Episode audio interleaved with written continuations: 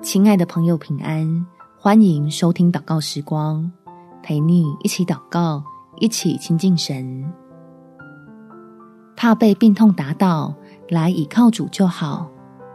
在马太福音第八章第十七节，这是要应验先知以赛亚的话说：“他代替我们的软弱，担当我们的疾病，能够放心休养生息。”身体才会好得快。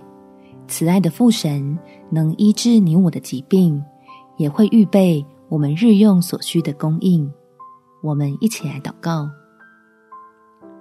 天父，求你听我的祷告，向我伸出医治的恩手，帮助孩子的身体赶快恢复健康，好让工作能够稳定，生活也能随之安定。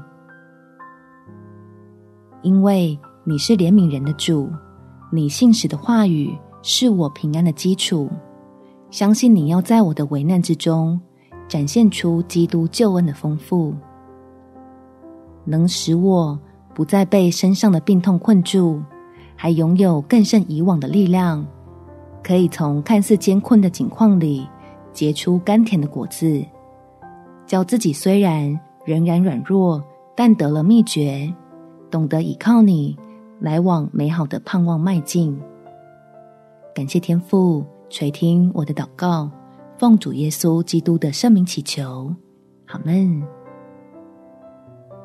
每天早上三分钟，陪你用祷告来到天父面前，建立起心灵健康的防线。祝福你在神爱的看顾中有美好的一天。耶稣爱你，我也爱你。